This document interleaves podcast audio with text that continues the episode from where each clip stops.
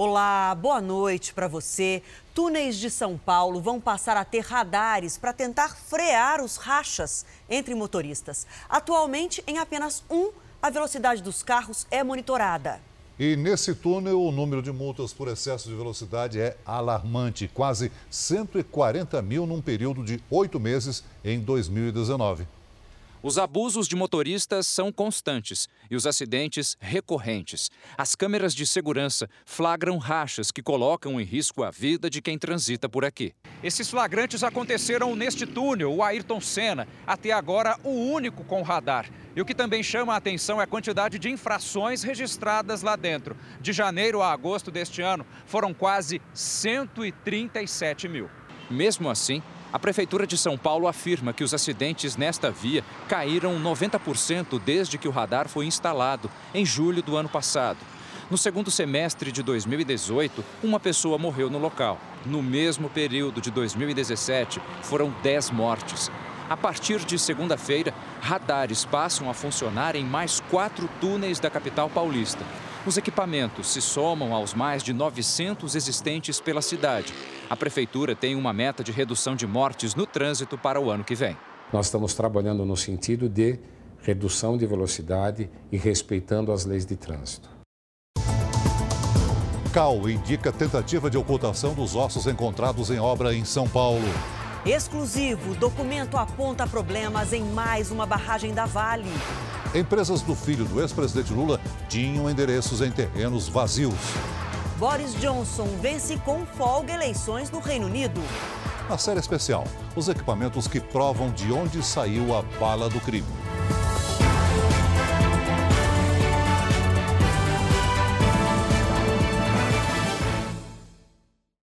Oferecimento Bradesco em 2020. Brilhe do seu jeito.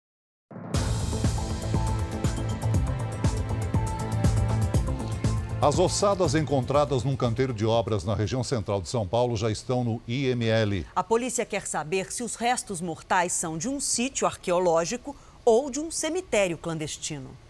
Os laudos do Instituto Médico Legal são a peça-chave da investigação. São eles que vão identificar o perfil e a causa da morte das seis pessoas enterradas no local da obra. Se é um homem, se é mulher, se é jovem, a compleição física, a raça. Quando os funcionários encontraram as ossadas, eles foram orientados a descartar os ossos com o entulho da obra aqui nesse aterro que fica em Carapicuíba, na Grande São Paulo. Depois, os próprios funcionários foram até a delegacia e denunciaram o caso. Segundo o inquérito da polícia, algumas ossadas tinham marcas que podem ser de tiros. Outras estavam cobertas com um pó branco que aparentava ser cal. O uso de cal pode indicar uma preparação para ocultar os corpos. Ele acelera e garante o processo de decomposição dos corpos, que ele desidrata mais rápido, e ele tem uma função de isolar o odor. A polícia não descarta nenhuma hipótese diz que as ossadas podem ser de um sítio arqueológico ou um cemitério clandestino, de agora ou de décadas atrás. O local fica a 150 metros da antiga sede do DOI-CODE, onde integrantes da ditadura torturavam presos políticos. Hoje, no mesmo local, funciona o 36º DP. Nós procuramos a construtora responsável para falar sobre a informação de que os pedreiros foram orientados a descartar as ossadas. Em nota, os representantes da empresa negam que as ossadas tenham sido encontradas no canteiro de obras, como consta no inquérito policial. E dizem que apenas um fragmento de osso foi descoberto no local e as autoridades foram informadas imediatamente. Em São Paulo, ferros velhos escondiam um esquema de furto e receptação de fios de cobre. 700 quilos do material foram apreendidos. O crime é capaz de derrubar a distribuição de energia nas grandes cidades, inclusive atingindo hospitais. O ferro velho era só fachada. Ali funcionava um grande esquema de receptação de cabos de cobre roubados. Quando os policiais chegaram, havia 700 quilos de cobre de origem ilegal ou de procedência desconhecida. A maior parte, segundo a investigação, retirada dos fios furtados das empresas de telefonia. A dona do local foi presa. Este outro homem de camiseta vermelha também é dono de um ferro velho. Ele é apontado como um dos líderes do grupo. Ele financiaria o esquema criminoso, seria o responsável por contratar pessoas, além de fornecer transporte e equipamentos para os furtos e pagar advogados para os criminosos. Cinco pessoas foram presas. Segundo a polícia, os suspeitos tinham informações privilegiadas da localização das galerias subterrâneas onde estavam instalados os cabos de cobre. Com uniformes das empresas de telefonia, eles iam até o local, puxavam o cabo, cortavam com um machado em partes de um metro. Depois colocavam tudo num caminhão, adesivado com o logotipo da empresa e levavam até os receptadores. A prática desses crimes de furto de fios ele pode gerar uma consequência em toda uma sociedade. Ele derruba a energia de um hospital, de uma delegacia e de vários setores públicos e, e isso gera uma, um grande prejuízo aí para a população. Exclusivo. O Jornal da Record teve acesso a documentos que apontam problemas numa barragem da mineradora Vale em Nova Lima, região metropolitana de Belo Horizonte. A barragem é a maior das sete que ficam neste distrito de Nova Lima, a cerca de 25 quilômetros da capital. No caso de rompimento da barragem B5, cerca de 11 milhões de metros cúbicos de rejeitos atingiriam o distrito de São Sebastião das Águas Claras. 93 pessoas que vivem na zona de alto salvamento seriam as primeiras a serem atingidas. A lama também chegaria a um ponto de captação de água, o Rio das Velhas, responsável por 60% do abastecimento da região metropolitana de Belo Horizonte.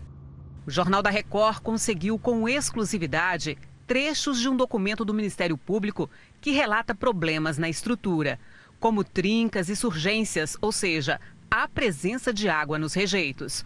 O Ministério Público pede que a Vale contrate uma auditoria externa independente. Os promotores também querem que a Vale assine termo de ajustamento de conduta em relação aos problemas relatados na barragem. Caso a mineradora não concorde, deve entrar com uma medida judicial para obrigar a empresa a tomar providências. A Vale diz que o surgimento das trincas e da água na barragem está sendo investigado e que já havia proposto ao Ministério Público a contratação de nova empresa de auditoria internacional para checar a estabilidade da estrutura. A semana termina com calor e chuva na maior parte do Brasil. Hora de falar com a Mariana Bispo. Boa noite para você. Como é que vai ser o final de semana, Mariana? Oi, Adriana. Boa noite a todos. Vai ser quente e chuvoso, exatamente assim. Uma frente fria mal chegou no sudeste e outra já avança pelo sul do país. Chove desde o estado gaúcho até o interior de Minas Gerais e também no centro-oeste. Nessas regiões tem risco para granizo e os ventos podem ser acima dos 60 quilômetros por hora. Tempo seco do norte de Minas Gerais até o Rio Grande do Norte. Alerta para o nível dos rios no Acre e no Amazonas. E o calor aumenta durante o fim de semana, máxima de 34 graus em Rondônia, 35 em Palmas e em Porto Alegre, 34 graus. Mariana, ontem nós pedimos a participação de todos vocês em casa com fotos do tempo, né? Olha só, recebemos. Vamos para a primeira foto? Olha o Newton aqui de São Paulo e ele está com saudade desse sol aí, Mariana, quer curtir uma piscininha com os filhos. Vai rolar esse final de semana? Pois é, o Newton tá doido para curtir uma, uma piscina, né? Não vai rolar, na verdade, pode até rolar, Newton, mas pela manhã, porque a chuva forte pode vir à tarde. Então, corre para a piscina pela manhã, máxima então de 26 graus no sábado e 31 no domingo. É, tô vendo lá aqui da piscina na segunda, né, quando a gente está trabalhando. Agora, a Sara, de Belém do Pará, Mariana, ela também mandou uma foto, olha só, o pôr do sol lá de Belém. Como é que vai ser lá no fim de semana? Pois é, linda essa foto, né? A Sara quer saber, a gente conta sempre sol com pancadas até o início da semana que vem, viu, Sara? Máximas então de 33 no sábado e 32 graus no domingo. A gente espera a sua participação aqui no JR. Mandem fotos, hashtag você no JR. Isso mesmo. Obrigada. Tchau, tchau, até segunda. Tchau, bom fim de semana. Fábio Luiz Lula da Silva, o Lulinha, teria usado empresas fantasmas para disfarçar operações milionárias.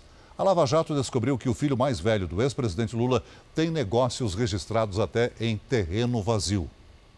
Este é o endereço da LLF Participações. mas o muro esconde apenas um terreno vazio. A antena parabólica até aparenta que algo funciona ali, mas, segundo a Receita Federal, não há nenhum vestígio da empresa. A firma tem dois sócios, Fábio Luiz, o Lulinha, filho mais velho do ex-presidente Lula, e Luiz Cláudio, o caçula da família Lula. Em outra empresa de Lulinha, a G4, a situação se repete. Os fiscais da Receita descobriram que a empresa ficou um longo período sem nenhum empregado. Mesmo assim, pagou salários ao filho de Lula. Juntas, as duas empresas fantasmas receberam de outra empresa de Fábio, a Game Corp, 2 milhões e 800 mil reais. De acordo com a Receita, não é normal contratante e contratado serem a mesma pessoa e os valores são muito maiores que os pagos às demais prestadoras de serviços. Para a Lava Jato, os repasses milionários foram feitos para que Lulinha não pagasse impostos. Os investigadores descobriram ainda outras quatro empresas que fizeram negócios com a Game Corp e também não existiam de fato, incluindo firmas de engenharia. Segundo a Polícia Federal, Lulinha usava pelo menos cinco empresas para movimentar o dinheiro suspeito. Game Corp SA, LLF Participações, BR4 Participações, G4 Entretenimento e Tecnologia e FFK Participações. Segundo as investigações, a empresa principal, GameCorp, recebeu 132 milhões de reais do grupo Oi Telemar.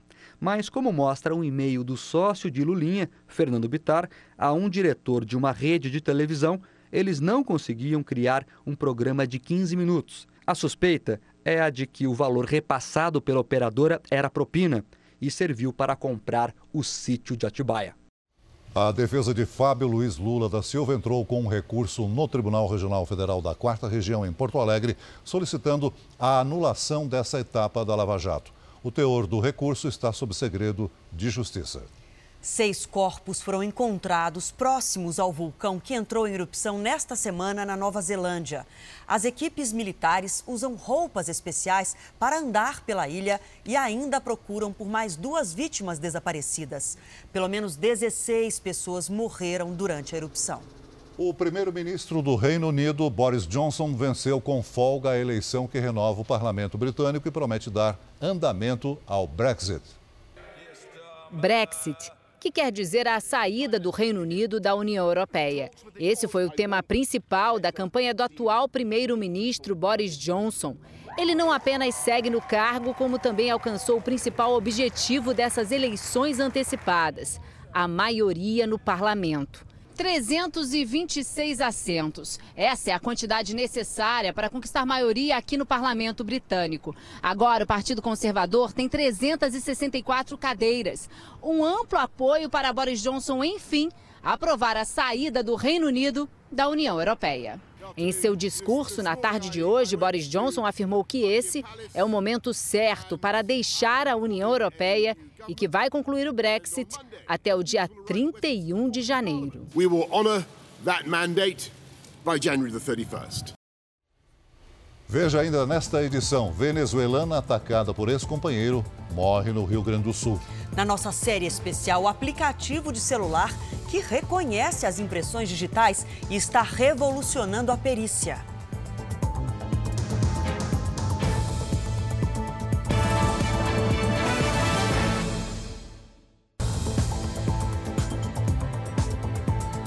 O presidente Jair Bolsonaro cumprimentou o primeiro-ministro do Reino Unido, Boris Johnson, pela vitória nas eleições desta quinta-feira. No Palácio da Alvorada, o presidente não deu entrevista, mas anunciou a apoiadores que o filho, deputado Eduardo Bolsonaro, está em Jerusalém para inaugurar o escritório de negócios do Brasil em Israel. O presidente participou de um evento de Natal com um coral de crianças. Adeus, Natal, Bolsonaro também participou da comemoração do Dia do Marinheiro e condecorou autoridades, entre elas o presidente do Senado, Davi Alcolumbre. Nós precisamos de cada vez mais prezar o senador Davi Alcolumbre, presidente do Senado Federal, ou melhor, do Congresso Nacional. De cada vez mais dar meios para que vocês realmente possam fornecer a segurança devida para o progresso da nossa nação. Ninguém pode nada sozinho. Aí eu tenho a gratidão às Forças Armadas, à população como um todo e à Câmara e ao Senado, que têm nos ajudado a construir esse futuro. Sem se esquecer do Poder Judiciário, em especial o nosso Supremo Tribunal Federal, que em muitas medidas tem nos ajudado a garantir a governabilidade. O presidente Jair Bolsonaro usou as redes sociais para cumprimentar o primeiro-ministro britânico Boris Johnson pela vitória dos conservadores nas eleições que ocorreram no Reino Unido. O presidente afirmou que ambos os países compartilham do mesmo pensamento em relação à autodeterminação e soberania.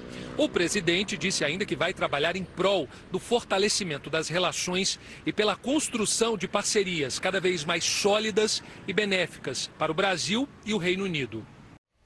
O governo divulgou as regras para o novo limite do saque imediato do FGTS. Olha só, quem tem até 998 reais de saldo vai poder retirar essa quantia. Mas quem tem mais do que isso terá que respeitar o saque, o limite máximo de 500 reais. A data para fazer esse saque vai da sexta-feira que vem, dia 20 de dezembro, até 30 de março de 2020. E no r7.com você encontra outros detalhes de como fazer o saque. O ministro da Infraestrutura fez hoje um balanço sobre as ações nesse ano e divulgou os planos para 2020. O ministro Tarcísio Gomes de Freitas fez um balanço das realizações do Ministério da Infraestrutura ao longo de 2019. Segundo os dados do Ministério, na área de transportes, os leilões e concessões renderam mais de 15 bilhões de reais ao governo federal. Foram concluídas obras em 15 rodovias federais de 14 estados. Três aeroportos de capitais foram inaugurados e houve modernização ou ampliação em outros 12. Quando o assunto são as negociações com os caminhoneiros, o ministro aposta nos resultados e no diálogo franco para evitar greves e encaminhar soluções. O governo, às vezes, vira vilão de tudo, né? Ah, eu não consigo trabalhar, culpa do governo. Não, o governo não vai dar frete para ninguém e nem vai garantir preço para ninguém. Quem garante isso é o mercado. Existe uma situação de mudança, de transformação do mercado. E é por isso que vários estão já enxergando no cooperativismo uma forma de se preparar para a concorrência. O ministro acredita que em 2020 os planos para a atração de investimento estrangeiro e nacional têm boas chances de decolar. Ele estima que os leilões de concessão, inclusive os de 22 aeroportos e da Nova Dutra, podem atrair cerca de 9 bilhões e 400 milhões de reais. Os Estados Unidos e a China anunciaram hoje que vão suspender as novas tarifas sobre importações que seriam aplicadas a partir deste domingo. O presidente Donald Trump diz que este é um acordo fenomenal. Os Estados Unidos suspenderam as tarifas equivalentes a 650 bilhões de reais sobre produtos chineses. Em troca, Pequim vai importar mais produtos agrícolas americanos e ampliar o mercado dos Estados Unidos na China. Os mercados financeiros em todo o mundo reagiram com otimismo à notícia do acordo. Veja a seguir: furto de trailer deixa portadores de deficiência sem os equipamentos usados para banho de mar. E na nossa série especial, um programa inovador de reconhecimento facial que está ajudando a polícia a prender criminosos.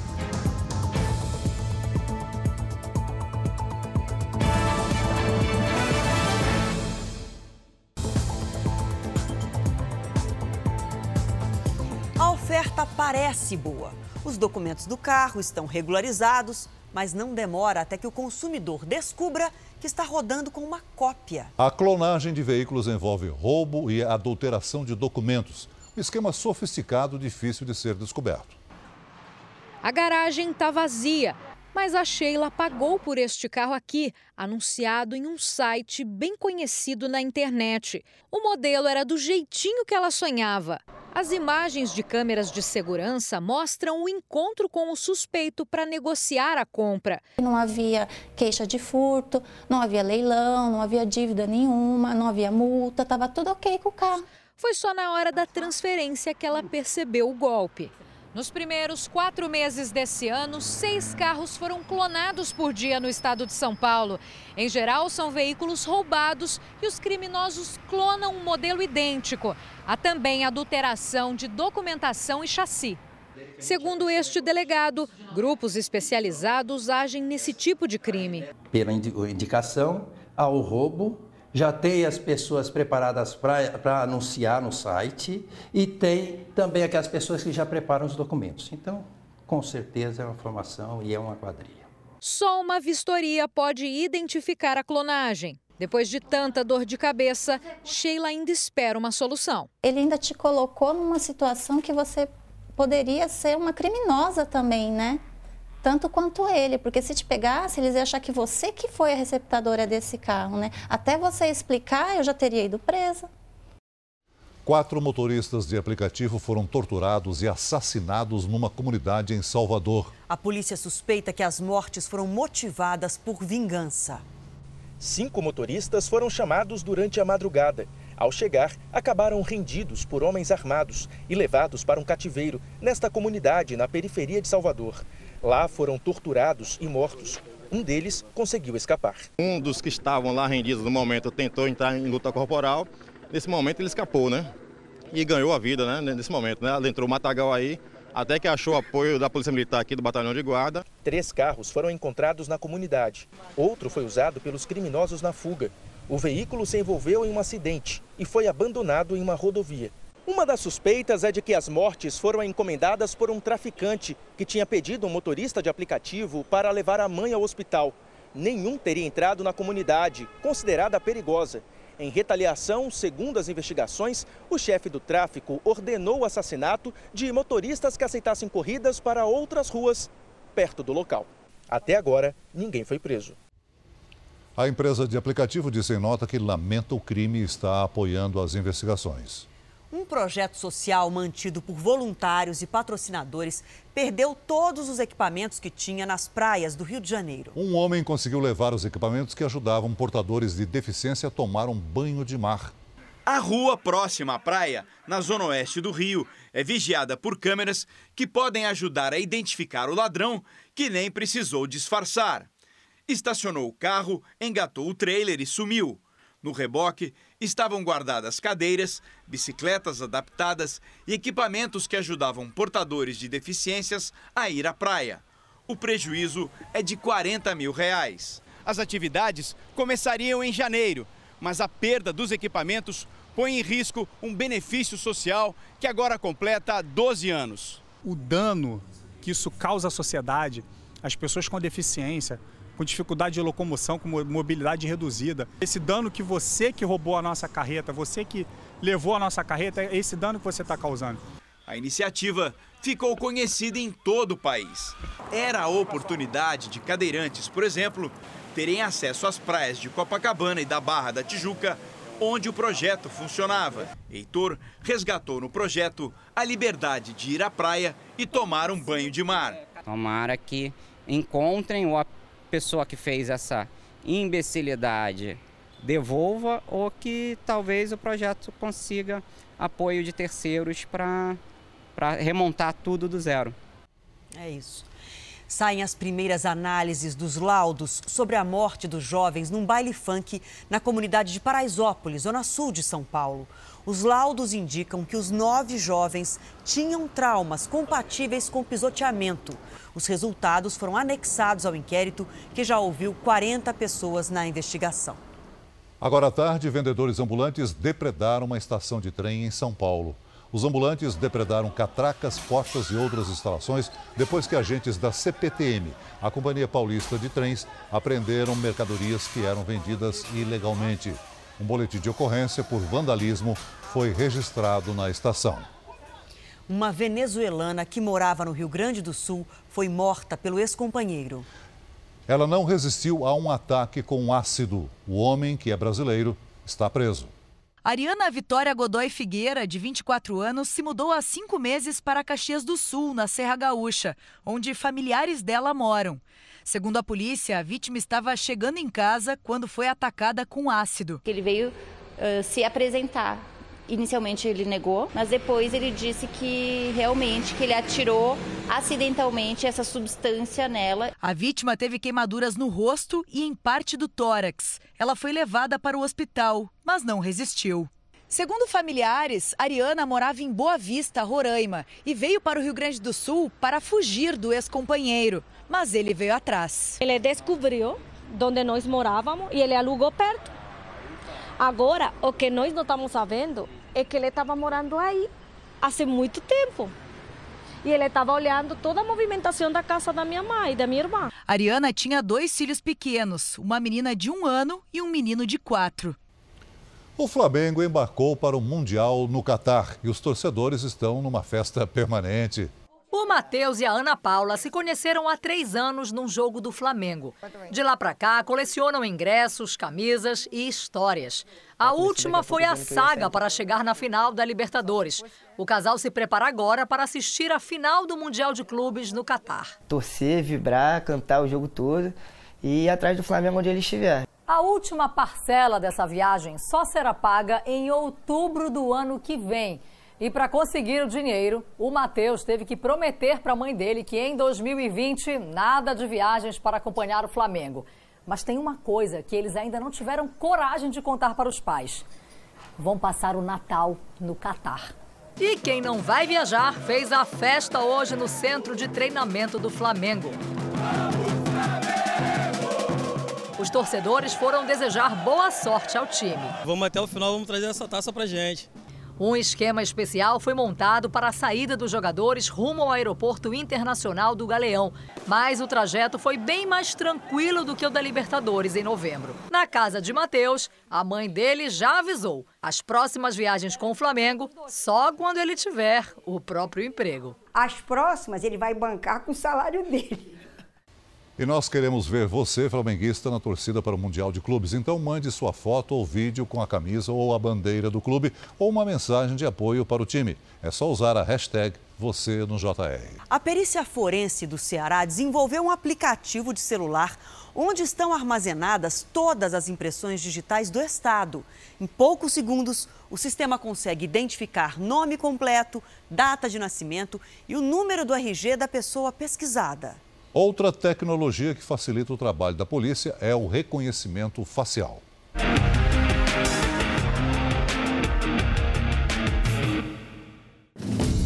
É pelo celular que chega a mensagem para a perícia no Ceará. A equipe sai na mesma hora. Os peritos vão para a rua só com as primeiras informações, ou seja, sem detalhes da história que vão investigar. Neste caso, foi um homicídio na cidade de Maracanaú, região metropolitana aqui de Fortaleza. Um homem foi morto a tiros em casa. Pelo que a gente analisou no local de crime, foi supostamente um homicídio por arma de fogo, com lesões na, na, na cabeça e lesões de defesa. Motivados pelo instinto e orientados pela ciência, os peritos têm nas mãos as evidências do crime e o desafio de esclarecer a morte. Esse projeto estava com uma deformação bem elevada, mas ele tem uma característica muito boa para a gente ser examinado no, nos laboratórios, que ele tem uns vestígios, é, um vestígio muito bom para fazer a minha comparação.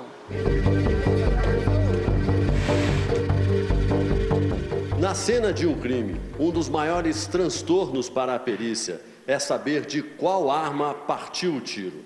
Aqui no Ceará, faz oito meses que essa dificuldade diminuiu depois da chegada de um equipamento que fica aqui nesta sala. Uma invenção aparentemente simples: um tubo, um motor de piscina e um líquido que fica aqui dentro e que não é água. Aqui o projétil que acabou de ser disparado, intacto. Aqui então você pode ver que tem uns estriamentos, tá vendo? Uhum. Esses estriamentos aqui é que vão ser comparados com o projétil que saiu da vítima. São esses estriamentos que permitem dizer se o projétil que saiu da vítima é o dessa arma ou não é. A comparação balística é feita neste super microscópio, todo automatizado. Do lado de cá o projeto incriminado, do lado de cá o projeto padrão com coletado da arma. A gente procura pelo menos a coincidência em dois locais. Mas no caso aqui está bem nítido, mostrando que está bem coincidente. Ó. Aqui a gente dá um 99% de coincidência. Ou seja, não há como contestar que o tiro saiu da arma do suspeito. O impacto é importante porque a gente consegue é, é, estabelecer uma prova irrefutável, né? uma prova realmente técnica, onde é, a gente consegue provar que aquela arma foi objeto de crime. A busca pelos criminosos também passa pelos hospitais. Os peritos não levam papel nem caneta, apenas um telefone com um aplicativo, onde estão armazenadas é, as digitais é dos cearenses. Eu vou coletando as impressões digitais dele para a gente já colocar no nosso sistema e tentar identificá-lo aqui. Este homem chegou ao hospital sem documentos. Me dê só a sua mão, por gentileza.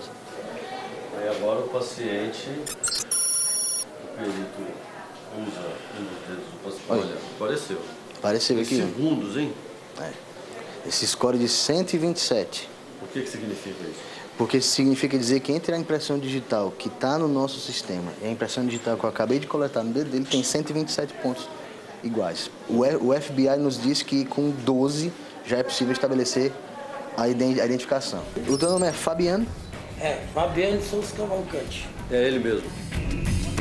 A invenção também permite a identificação de um suspeito por meio do reconhecimento facial. Esse aqui é o assessor de comunicação do hospital. Ele se chama Pedro Henrique. Pedro Henrique. Vamos ver o que, vai acontecer quando o perito usa o aplicativo para fazer a identificação. O software ele já, já fez a medição e está jogando no banco, banco de dados para trazer. Pedro Henrique Lima de Souza Pontes. É você? Sim, sim, sou eu. Esse é o, é o registro civil dele. Ou seja, quando ele fez o documento de identidade dele, ele tirou essa, essa foto e coletou as impressões digitais que estão no sistema. Nas ruas, cada viatura da polícia tem um aplicativo. Veja este flagrante. Esta moto tinha sido furtada.